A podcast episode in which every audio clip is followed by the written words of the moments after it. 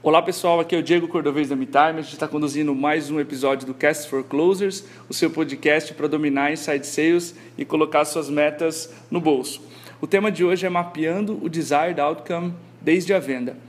E para falar desse conceito, a gente trouxe o especialista Lincoln Murphy para conversar com a gente. Eh, eu vou apresentá-lo em inglês para que ele possa também acompanhar e conduzir a conversa com a gente. Então, a partir de agora, a gente muda o idioma oficial do podcast para o inglês. So we are here with Lincoln Murphy. Lincoln owns the 16 Ventures blog. He helped more than 300 SaaS companies to grow.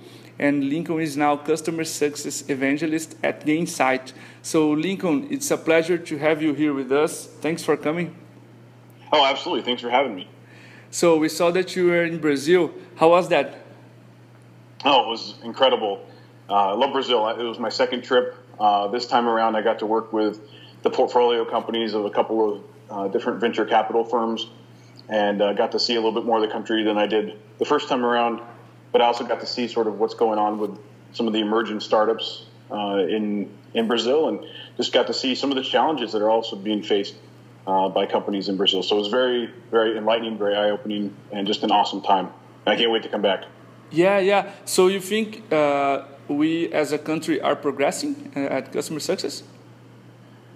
Yeah, I mean, you know, we have to take uh, a couple things into consideration. One, you know, I'm working with companies that are interested in customer success, right? So they yeah, yeah. already have bought into the concept, right? So that might kind of, you know, kind of cloud uh, the, the reality on the ground. So I don't know how much, you know, customer success is really is really kind of uh, picking up across all types of companies, but the ones, the companies that have expressed an interest, have seen the, the potential value in focusing on the success of their customers, have really bought into it and are really dedicated to this. I hope and I assume what will happen is that as more companies start to go down that path and start to thrive, just like we're seeing in other parts of the world, more companies will see that and then take action on their own. So even if not all the companies in Brazil are on board with customer success yet, once those companies that are on board are starting to thrive, more companies will see that and say, okay, hey, I think it's time we, we should get on we should get on, on that bandwagon because I think that's where the the value is going to be. Yeah, it's like a critical mass, right? It's a wave totally. phenomenon. So yeah, let's jump into our podcast.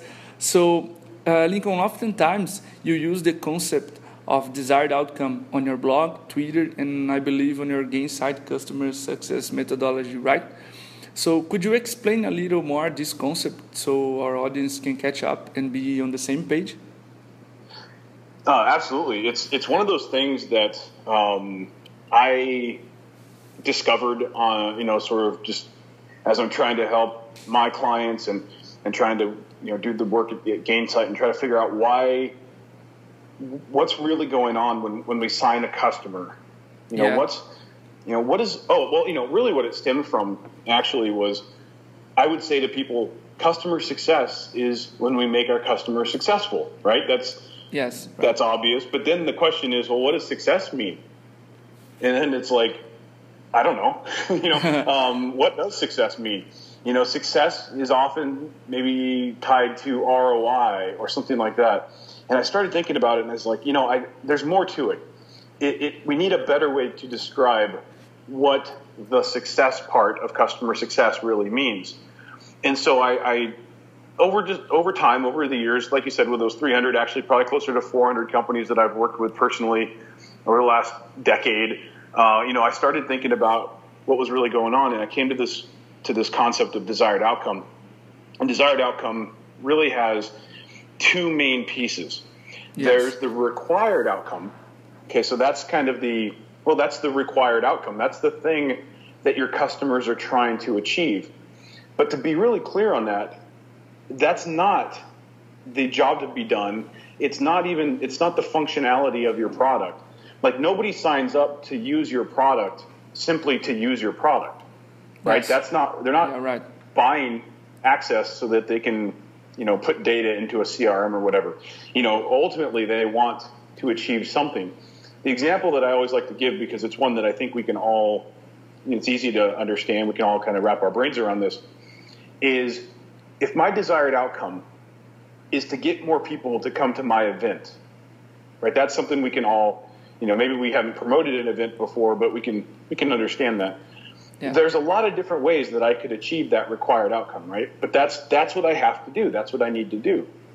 So what I what I would do though is some people are going to say, in order to get more people to my event, I'm going to choose email marketing. Okay. Sure. Now, I could go down on the street and hand out flyers. You know, that's probably not the best way, you know, to get people to my yes. very targeted technology event. But, you know, I could do that. But I'm going to choose to use email marketing as the method to achieve my required outcome. Okay. Yeah.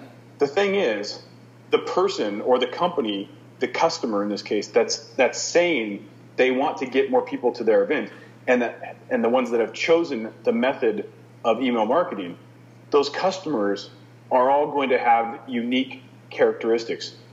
We would say you could probably group them into different customer segments, right? Yeah. So based on the characteristics of each of those customer segments, they're going to have what we call an appropriate experience. And so desired outcome has two main things required outcome and appropriate experience. If we understand what the customer needs to achieve and we understand how they need to achieve that, so that's the appropriate experience. Yes. Now we know their desired outcome and we can build our product, we can build our pricing, we can build our sales processes, we can build our engagement, our onboarding, everything around that.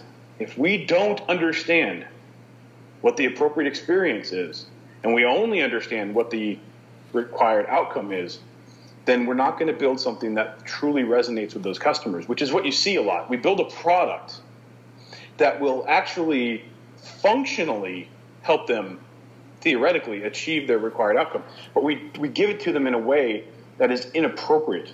We don't sell it the way they want to buy it. We don't um, give them the level of support uh, that they need. We don't give them the, the you know the the user experience of the product itself. And then yeah. we wonder why, even though they were able to achieve their required outcome, why did they churn?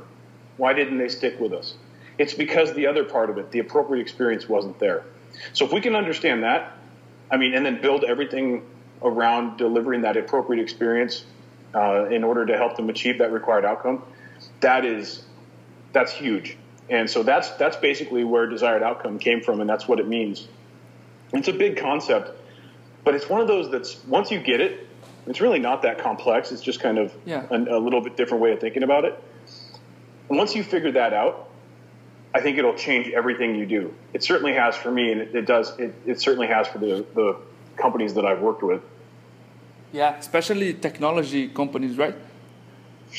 Oh, absolutely. Well, again, it's one of those things where, uh, especially with technology companies, who may look at the fact that our product functionally helps, you know, if you use the product the way it's designed, you know, you will achieve that required outcome. The problem is very often we're so proud of the products that we've built, we don't take into consideration that it may or may not, and often doesn't, uh, sort of create that appropriate experience for the customer.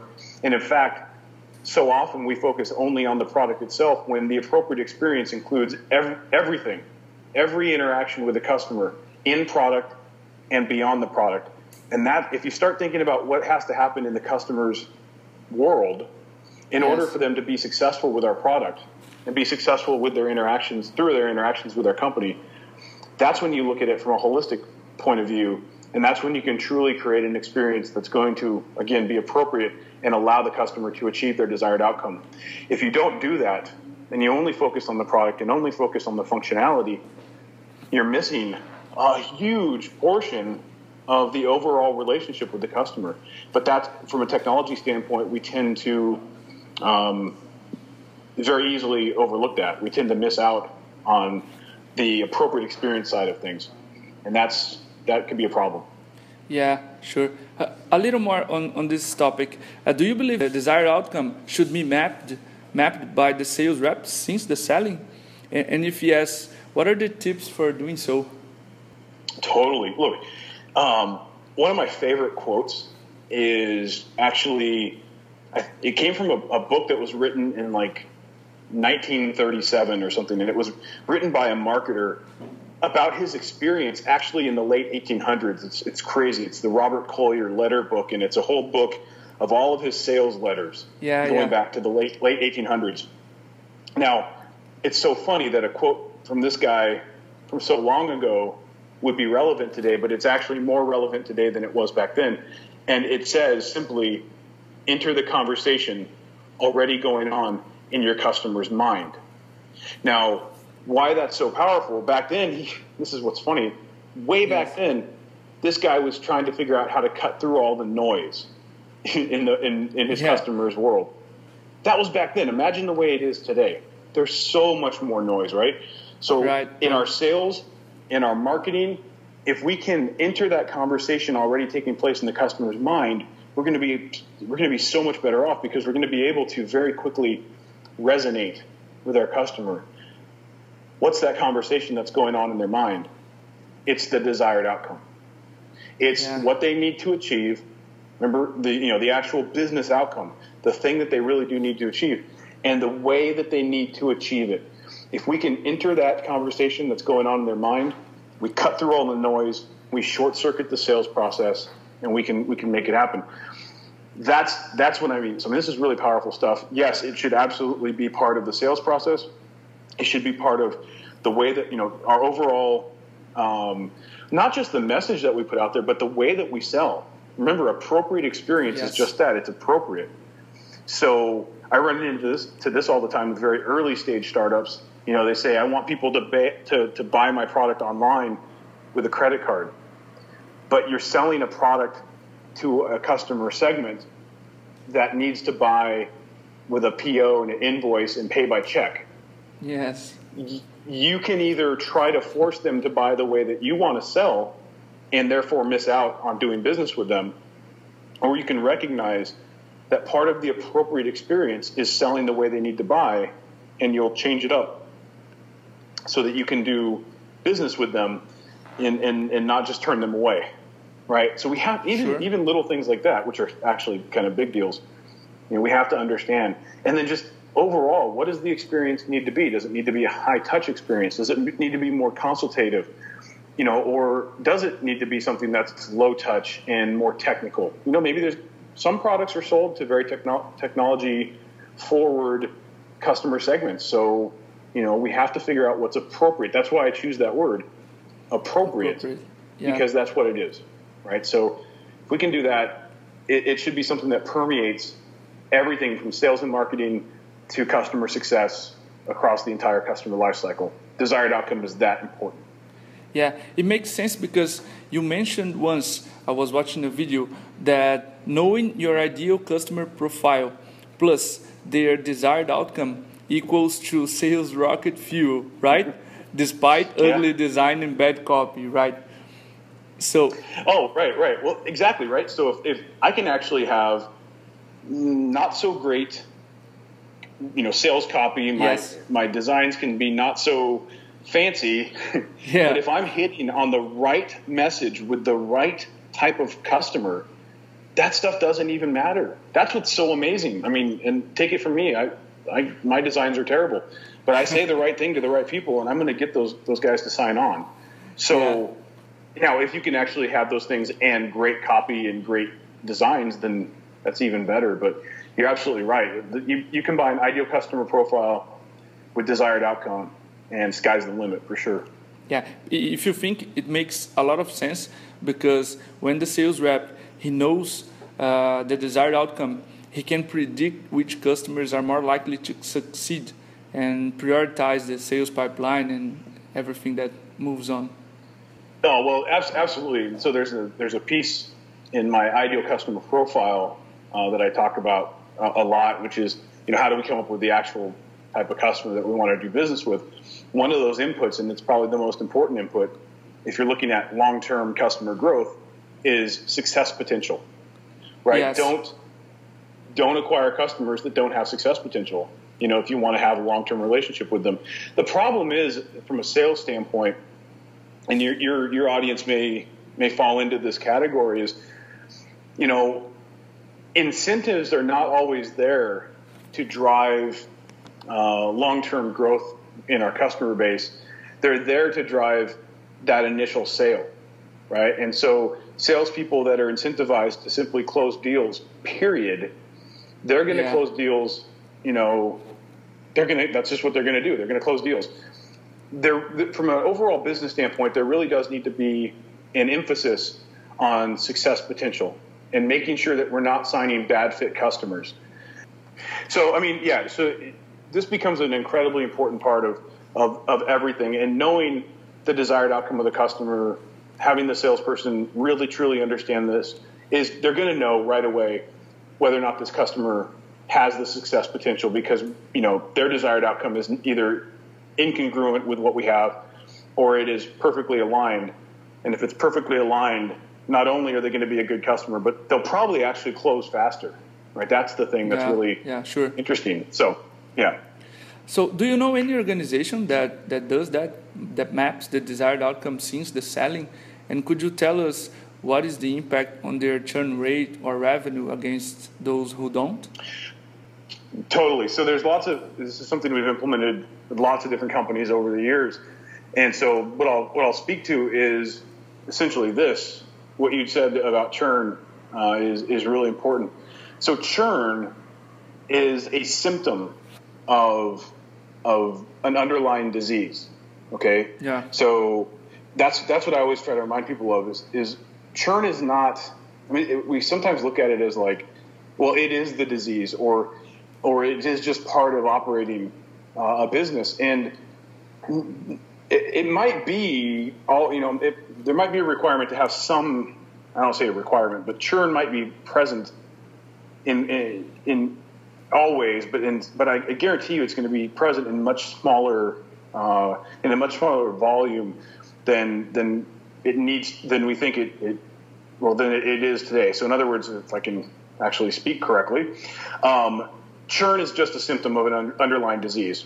Okay, so we we yes. sometimes think we think of churn as uh, being just it has to happen or it's just inevitable, and the reality is it doesn't have to be inevitable. But uh, we we don't. Un- the reason we think it's inevitable is we don't really understand it but because if we look at it the right way, look at churn as being just a symptom, we can do one of two things. We can actually treat the underlying disease, or we can simply treat the symptoms. Most companies just treat the symptom. They try to save customers, they offer them discounts, they do whatever. Or the, the best companies recognize that it's really a symptom of a bigger disease, an underlying disease. We go in and fix that. And that disease is usually uh, a, a poor customer success strategy, which means generally we don't understand what the desired outcome is for the customer. If we don't really understand what the desired outcome is for the customer, we can't solve for that desired outcome. We can't create a customer success strategy. We yes. can operationalize tactics. We can try to do some things that are going to keep the customer. We're going to retain the customer. We're going to, you know, we're going to do some things that maybe try to get the customer to buy more. But if we don't understand the desired outcome, then we can't operationalize around that understanding of the desired outcome. And we can't truly get rid of the underlying disease that's going to cause churn. Right? But if we can come in and say, right. okay, we're going to focus on the desired outcome of the customer, when we do that, two things are going to happen. One, we're going to stop acquiring bad fit customers, right? Because we're, we're only going to acquire those customers that have a success potential.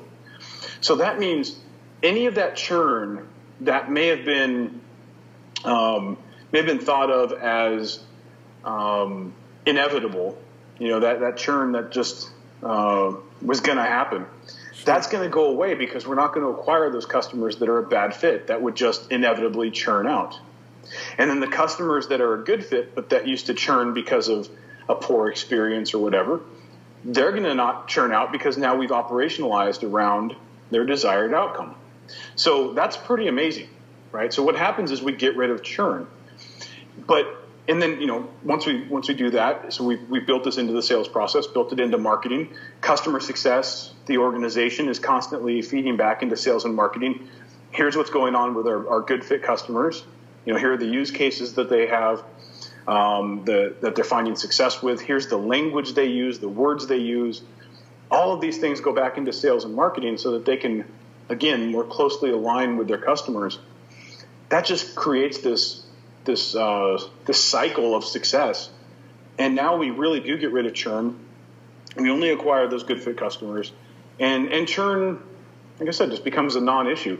So yeah, there's lots and lots of companies that have been doing this. I mean, we did this at Gainsight, certainly. Uh, Box is probably one of the a great example of this that's really focused on operationalizing customer success, operationalizing around the desired outcome of their customers. Yes. Um, Slack, you know, is kind of a, a, great example of a really low touch, uh, really but customer success focused company um, that's that's been very vocal about how they basically built customer success into their entire process into the product and, and across the entire lifecycle. All there's so there's tons of examples of companies doing this. That said, there's probably a hundred or a thousand times as many companies out there that are not doing this, but that they don't recognize why this is so incredibly valuable, right? But they'll get there, like you said earlier, uh, critical mass. You know, we'll get to a yeah. point where enough companies are doing this, are vocal about it, investors see this, they start forcing their other portfolio companies to do this on the public markets. They'll start to be more transparent about what they're doing. That'll force investors, or that'll put pressure from investors on other companies to start doing this. It'll start to snowball. And this is yeah. going to be the operating model for companies, you know, in the future. So if you said, you know, what's going to happen in five years, I have no idea, except I would say probably customer success and this way of thinking about uh, the customer and their experience and operationalizing that, that becomes the operating model for for companies. That's that's one thing I can almost say for sure. That's what I'm banking on.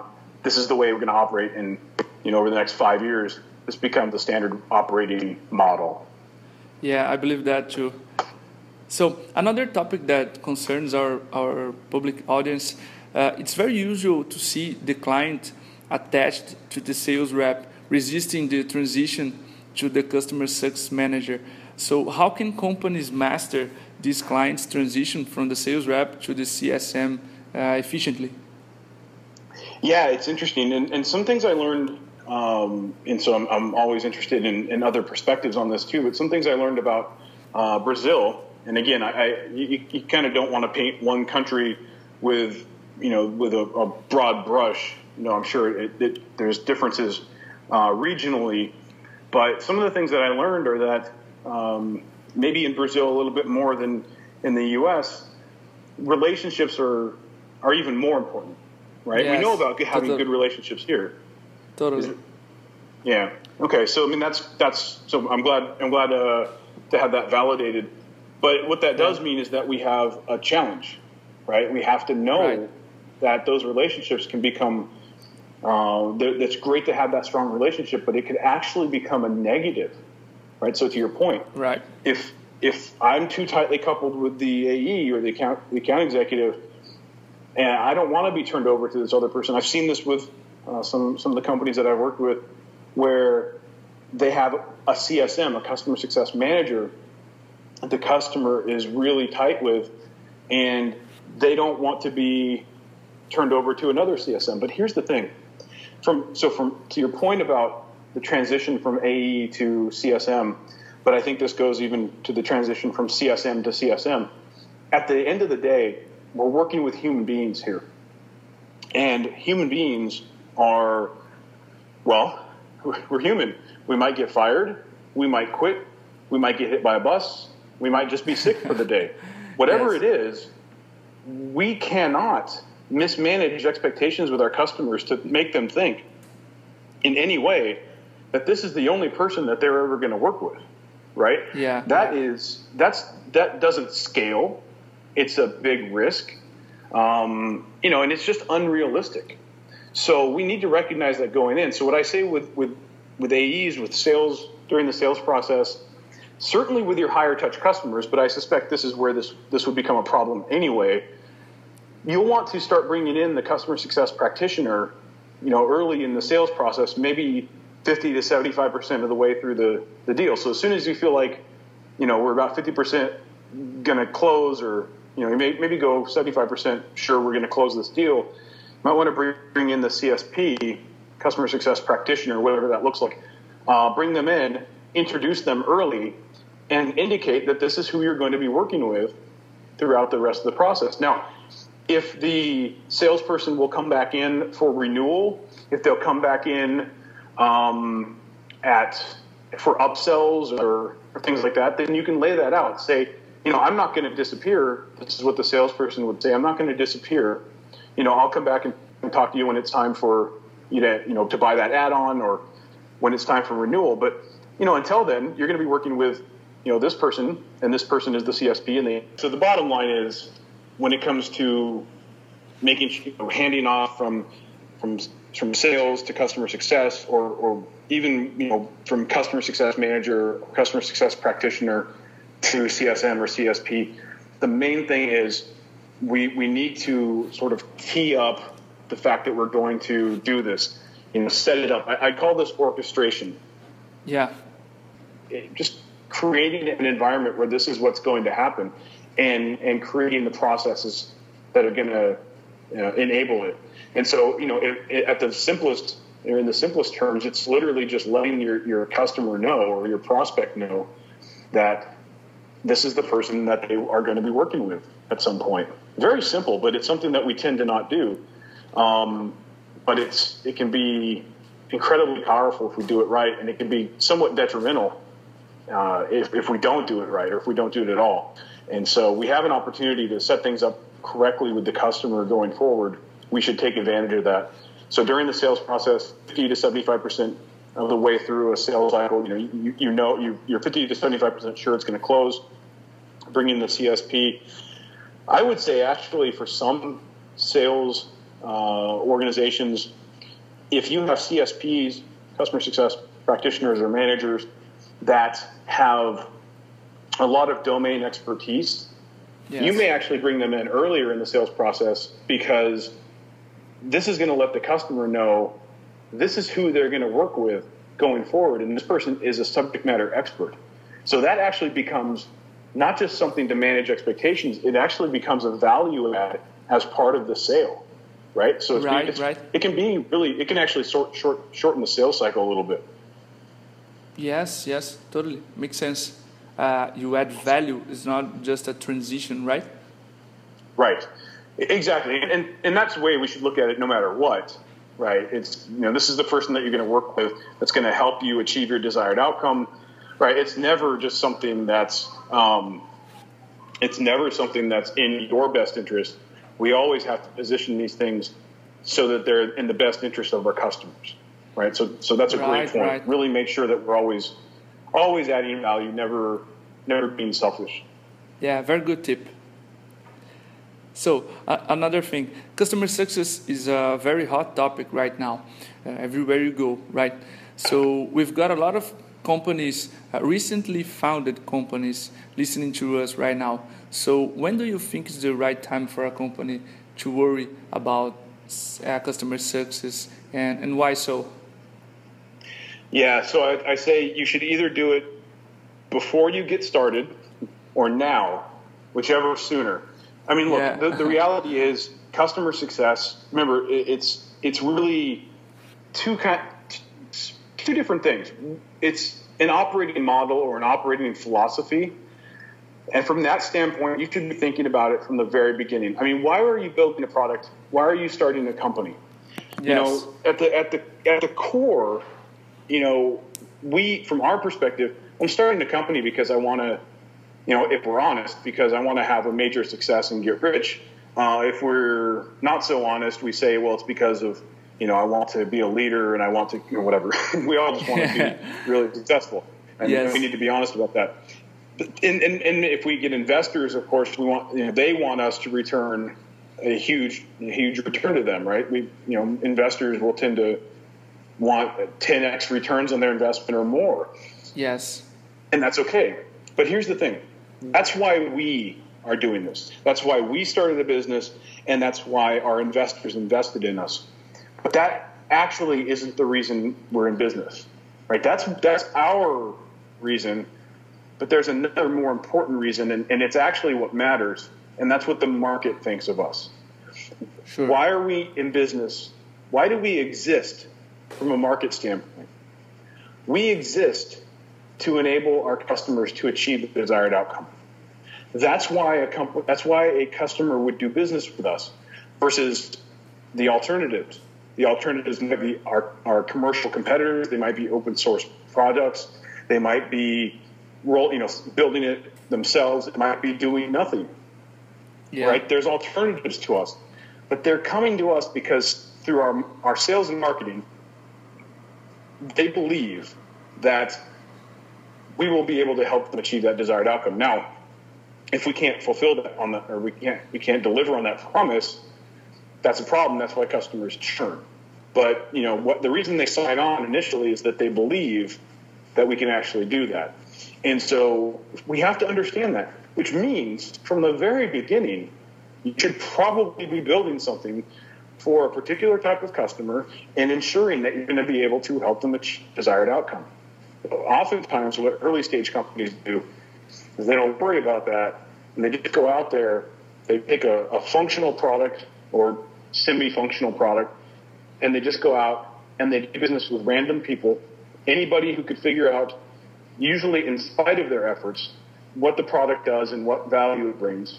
And they end up a year later, two years later, with a random sampling of customers from all different types of customers for whom they had to work really hard to get them to value.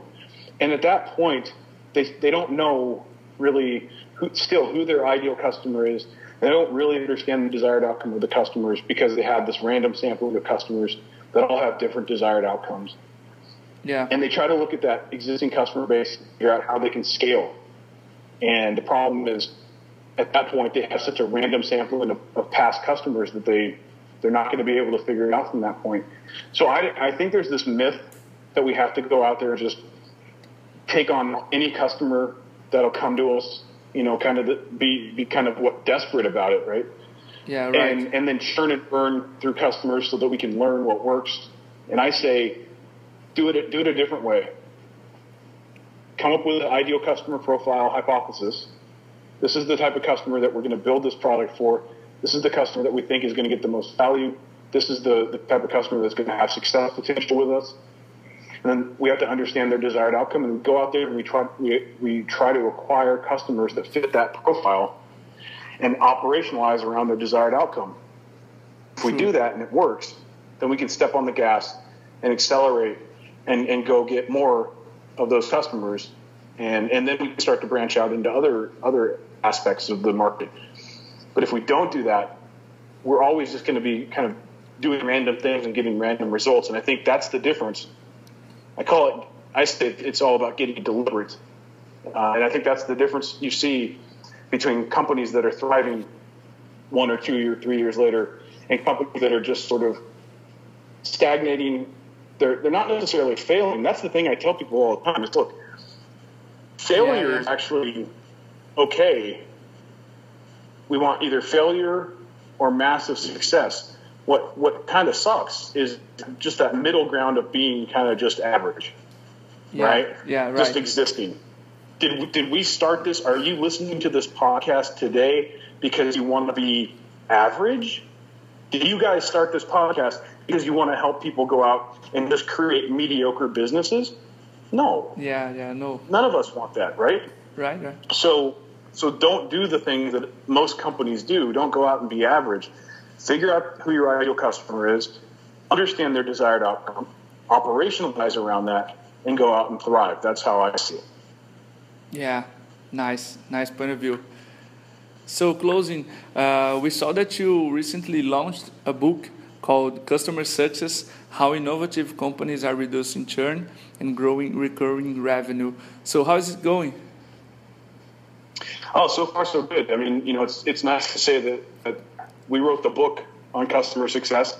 Uh, I had a couple of co-authors with me, the, chief customer officer and CEO of Gainsight, uh, Dan Steinman and Nick Nick Mehta. Nick Mehta, uh, were were a part of that. It was an interesting process. Um, Wiley, the publisher, actually came to us and asked us to write the book on customer success.